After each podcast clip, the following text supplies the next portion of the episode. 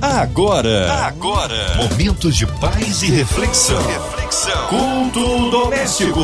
A palavra de Deus para o seu coração com Márcia Cartier. Mais uma vez juntinhos aqui no ar da 93 FM. É por aqui na São 93, mais um culto doméstico com a palavra do Deus vivo, oração da fé. Juntos vamos sendo edificados, abençoados, renovados. E hoje com a gente, pastor Marcelo Gleiser. Ele é da Igreja Viva em Pendotiba. Paz, pastor Marcelo, que bom recebê-lo aqui no culto doméstico. Boa noite a todos. Boa noite a Márcia Cartier. Boa noite a todos os ouvintes da 93 FM. É um prazer estar com vocês nessa noite, compartilhando a mensagem do Senhor, a palavra do Senhor. Amém. Um abraço a todos da Igreja Viva em Pendotiba. Hoje a palavra no Antigo Testamento, pastor Marcelo. No livro do profeta Isaías, capítulo 32, versículos 16 a 20. Isaías 32, versículos 16 a 20. A palavra de Deus para o seu coração. O texto diz: A justiça habitará no deserto e a retidão viverá no campo fértil. O fruto da justiça será paz. O resultado da justiça será tranquilidade e confiança para sempre. O meu povo viverá em locais pacíficos, em casas seguras, em tranquilos lugares de descanso. Mesmo que a saraiva arrase a floresta a cidade seja nivelada a pó. Como vocês serão felizes, semeando perto das águas e deixando soltos os bois e os jumentos. Só até aí, queridos. Queridos, na verdade, essa passagem ela não se inicia aqui. Ela se inicia no capítulo anterior, no capítulo 31. Nós sabemos que o tempo que o profeta Isaías viveu em Israel era um tempo de apostasia, era um tempo de revolta e rebelião contra o Senhor, era um tempo de idolatria, onde o povo chamado para adorar a Deus estava adorando outros deuses, adorando ídolos, se afastando da presença do Senhor. E como consequência disso, Deus muitas vezes mandava nações ímpias atacarem o povo. Mas no seu infinito amor e no seu compromisso com a aliança para com o seu povo, Deus sempre chamava o povo ao arrependimento. E sempre que Deus chamava o povo ao arrependimento, Deus ele trazia promessas de vida e paz caso o povo se arrependesse.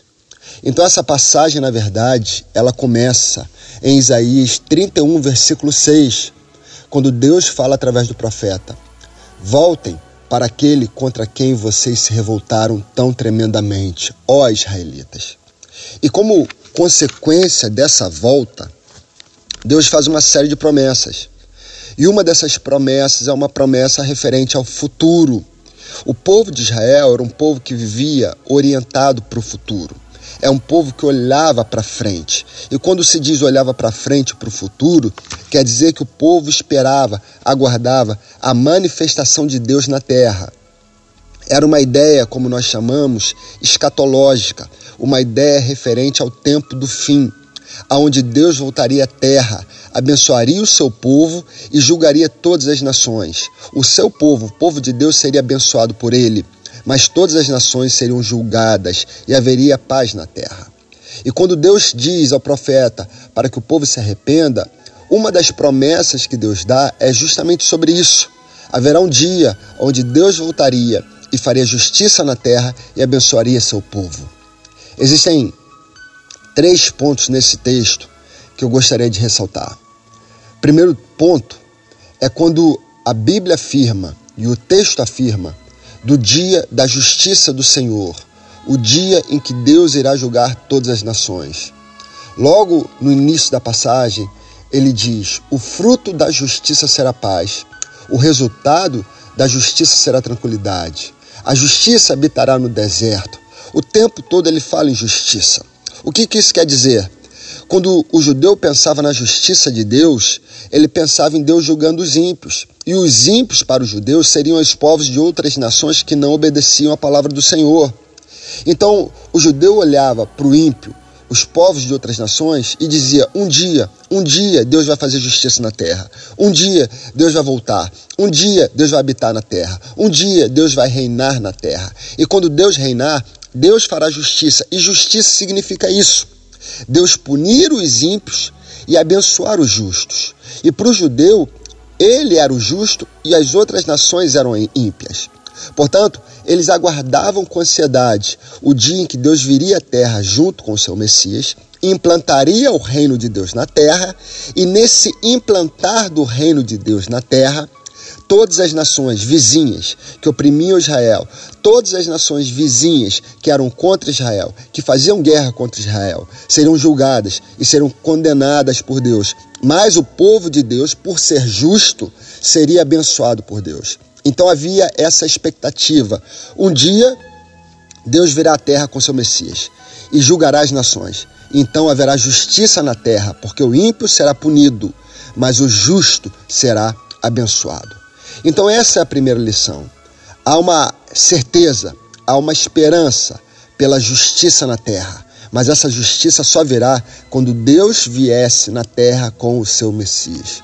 Segundo lugar, esse texto fala que não é apenas um tempo de justiça e de punição para o ímpio, mas também é um tempo de bênção para quem é do povo de Deus. Porque o texto diz: O meu povo viverá em locais pacíficos, em casas seguras, em tranquilos lugares de descanso. Na concepção judaica, o judeu, por ser povo de Deus, ele já era automaticamente justo.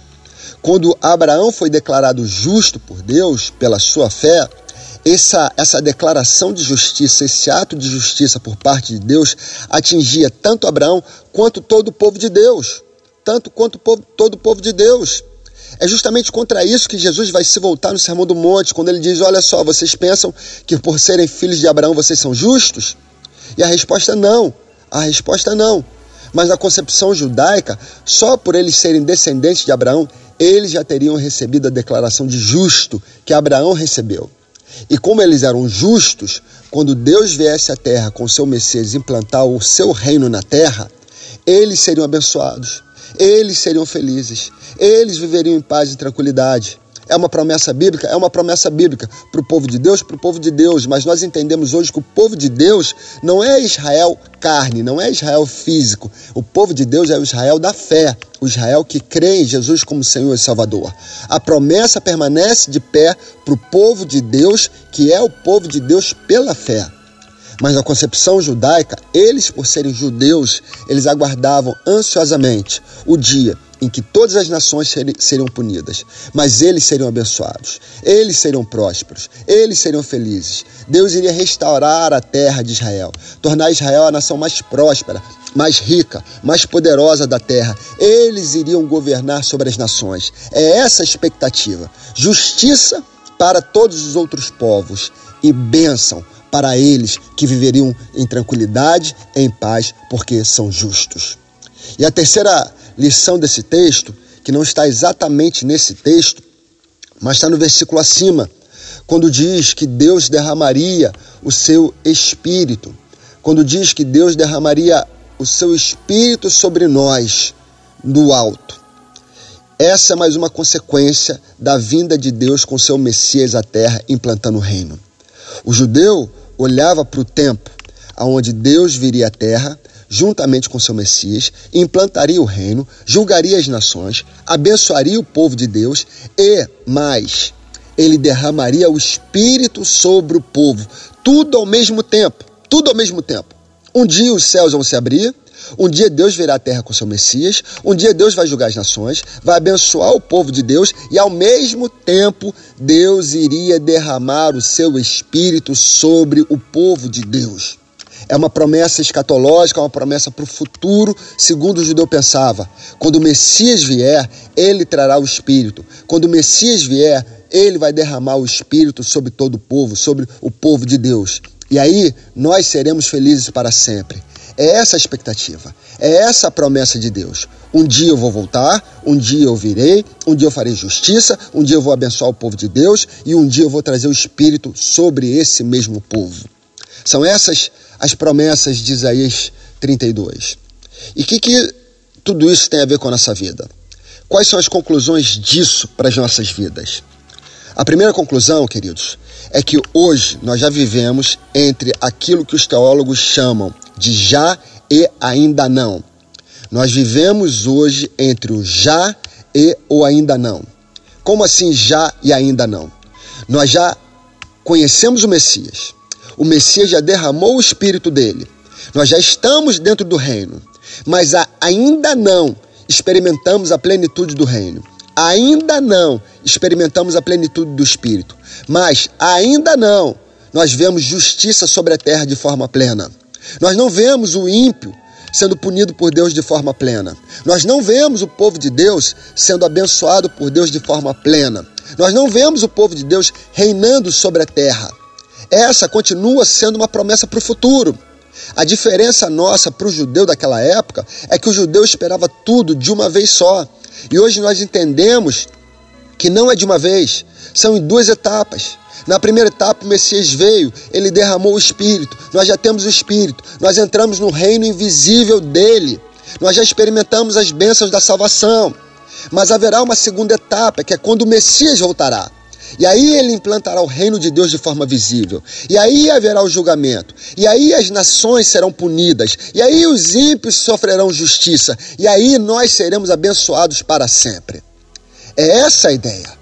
Hoje nós já estamos dentro do reino. Hoje nós já experimentamos as bênçãos da salvação. Hoje nós já temos o Espírito. Hoje nós já conhecemos o Messias. Mas ainda não vivemos tudo isso de forma plena. Ainda existe mais, ainda existe a promessa de justiça, ainda existe a promessa de bênção plena, ainda existe a promessa de que um dia nós nunca mais choraremos, ainda existe a promessa de que a morte nunca mais vai nos tocar. Nós ainda morremos hoje, mas existe a promessa de que um dia nós nunca mais morreremos. É o famoso já e ainda não. Nós já estamos no reino, nós já temos vida, mas ainda não experimentamos tudo isso de forma abundante. Em primeiro lugar, querido, querida, entenda isso. Nós vivemos entre dois tempos: o tempo do reino invisível à espera do reino visível. O tempo onde já vemos Deus fazer justiça, mas ainda de forma não plena.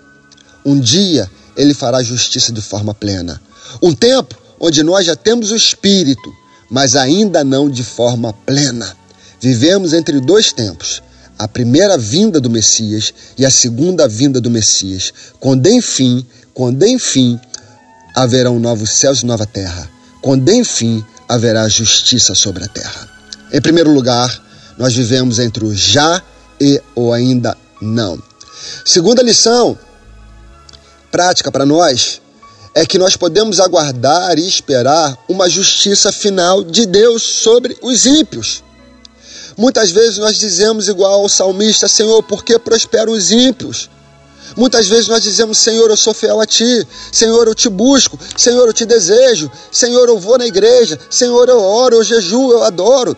E mesmo assim, muitas vezes eu sofro de forma até injusta, enquanto o ímpio é rico, enquanto o ímpio é milionário, enquanto o ímpio está tomando banho de piscina. Eu tenho que pegar ônibus suado, cansado, enquanto o ímpio está desfrutando a vida. E nós nos perguntamos: até quando? Até quando, Senhor? Por que, que o Senhor permite isso? E a resposta é apenas uma: haverá um dia, haverá um dia onde Deus fará a justiça na terra. E você que é fiel, você que adora, você que busca, você que clama ao Senhor, você receberá a sua bênção e o ímpio vai receber a sua punição. É essa a resposta de Deus. Não se turbe vosso coração. Talvez você passe 40, 50 anos sofrendo na fila do ônibus, passe 40, 50 anos sofrendo debaixo do calor, suando, trabalhando, ralando o dia inteiro. Mas não se turbe vosso coração, haverá uma eternidade de glória para você, enquanto haverá uma eternidade de punição para o ímpio. Esses que roubam, esses que matam, esses que vivem em tranquilidade, esses que estão por aí curtindo a praia, o sol, vivendo do lucro injusto das suas vidas, esses um dia receberão toda punição. Um homem santo da igreja, Santo Agostinho, ele dizia: se Deus fizesse toda justiça hoje, se Deus fizesse toda justiça hoje, não haveria juízo final. Se Deus não fizesse nenhuma justiça hoje, ele não seria justo. Nós, nós já podemos observar algumas punições, nós já podemos observar alguns sofrimentos que os ímpios passam. Mas haverá um dia, haverá um dia, onde todos nós estaremos diante dele, diante da presença dele. E nesse dia, então, nós veremos a justiça acontecer. Terceira lição: haverá um dia também de alegria e bênção para todos sempre, para aqueles que são fiéis. Haverá um dia onde haverá felicidade e alegria para aqueles que são fiéis. Mais uma vez eu digo, você se pergunta: Senhor, por quê? Por quê eu tenho sido fiel? Senhor, por quê? Por quê eu tenho te buscado? Senhor, por quê? Por quê? Por que na minha vida? Será que eu nunca vou ter paz? Será que eu nunca vou ter alegria? Será que a minha vida é uma vida só de lutas? Vamos pensar em perspectiva, queridos. Talvez você viva 50, 60, 70 anos aqui na terra e o tempo passa rápido demais. Mas um dia Deus te prometeu: você vai para um lugar onde eu vou enxugar todas as lágrimas dos seus olhos. Um dia Deus te prometeu que haverá um momento aonde a morte não vai entrar, a dor não vai entrar, o sofrimento não vai entrar e você estará lá e você será feliz para sempre. Vamos pensar em perspectiva, talvez sejam 50, 60, 70 anos de luta na presença do Senhor, onde Ele tem te consolado, tem te fortalecido, tem te dado a graça dele, aonde você tem experimentado alegrias indizíveis, aonde você tem experimentado a presença dele de forma clara. Mesmo assim, você se pergunta muitas vezes, Senhor, até quando? E a resposta é: um dia, um dia, um dia você vai entrar no paraíso. Um dia você será feliz para sempre. Um dia você habitará no lugar onde a morte não vai entrar. Um dia você habitará no lugar onde nunca mais vai chorar. Um dia você vai comer o melhor dessa terra. Um dia você irá reinar sobre esse mundo. Hoje, talvez algumas vezes você chora e diz: Senhor, por quê? Mas saiba de algo Deus tem preparado a eternidade para você e Deus tem te preparado para reinar sobre essa terra. Um dia você será o rei. Talvez hoje você seja um mendigo, mas um dia você será o rei. É essa a promessa do Senhor. Um dia, querido, um dia, querida, você será feliz para sempre. É essa a nossa esperança. O apóstolo Paulo vai falar várias vezes sobre a nossa herança, a nossa herança. A herança do povo de Israel era a terra de Israel. A nossa herança é o reino celestial onde habitaremos, onde viveremos, onde estaremos para sempre com Ele e lá seremos plenamente felizes. Lembre-se disso, querido. Em primeiro lugar, vivemos entre o já e o ainda não. Nós já experimentamos o reino mas ainda não plenamente. Nós já experimentamos a graça e a vida abundante, mas ainda não totalmente. Lembre-se disso. Em segundo lugar, haverá justiça. Um dia haverá justiça para sempre. Em terceiro lugar, lembre-se disso. Um dia Deus vai enxugar dos teus olhos toda lágrima e você será feliz sobre toda e para toda eternidade. Que Deus te abençoe, querido. Deus abençoe a você, Márcia Cartier. Deus abençoe a vida de todos aqueles que sofrem e choram nessa noite. Amém! Glórias a Deus, aleluia! Palavra abençoadora e é ricamente abençoado. Mas agora tem a oração da fé. Abrindo o coração aí, vamos ouvir e vamos clamar, vamos crer no Deus do impossível. Já já, pastor Marcelo intercedendo pela sua vida, incluindo você, meu ouvinte amado, e toda a sua família. Você em casa, no carro, no trabalho, pelas ruas da cidade, online, talvez encarcerado no hospital com o coração enlutado, também pela cidade do Rio de Janeiro, pelo nosso nosso Brasil, pelo nosso presidente, pelas nossas famílias, igrejas, missionários em campo, pelos nossos pastores, pastor Marcelo Gleiser, sua vida, família e ministério, por toda a equipe da 93 FM, da MK. Nós queremos incluir a nossa irmã Evelise de Oliveira, Marina de Oliveira, Andréa Mari e família, Cristina Xixi e família, nossa irmã Sonoplasta Fabiana e família, Minha Vida e família. Vamos orar, pastor Marcelo. Oremos. Pai, louvado seja o teu nome. Hoje nós já experimentamos a alegria da tua presença, a felicidade da tua presença. Hoje nós já experimentamos o Senhor conosco, o teu Espírito Santo. Mas muitos de nós ainda sofrem e se perguntam até quando? O Senhor não fará justiça sobre a terra? E a resposta está aqui, Senhor. Um dia haverá justiça sobre a terra. Um dia o Senhor fará justiça. Um dia o Senhor punirá o ímpio e abençoará o justo. E nós aguardamos ansiosamente esse dia onde o Senhor Jesus irá voltar, irá instaurar o novo céu e a nova terra. Até lá, Senhor, dá-nos consolo, dá-nos força e dá-nos ânimo e dá-nos fé. Muito obrigado, Senhor, pela vida dessa rádio, da Márcia Cartier, todos os locutores, Senhor, todos os ouvintes. Te peço também por essa guerra, que o Senhor possa botar as tuas mãos sobre essa guerra e trazer paz. Sobre a vida dos enlutados em Petrópolis, que o Senhor possa consolar corações nesse momento tão difícil. E sobre a vida de todos que estão enfermos, doentes, numa cama, no hospital, desesperados. Que o Senhor possa fortalecer, mostrar a tua glória, a tua presença e o teu amor para sempre. Em nome do teu filho Jesus, nosso Senhor e Salvador. Amém, amém e amém vai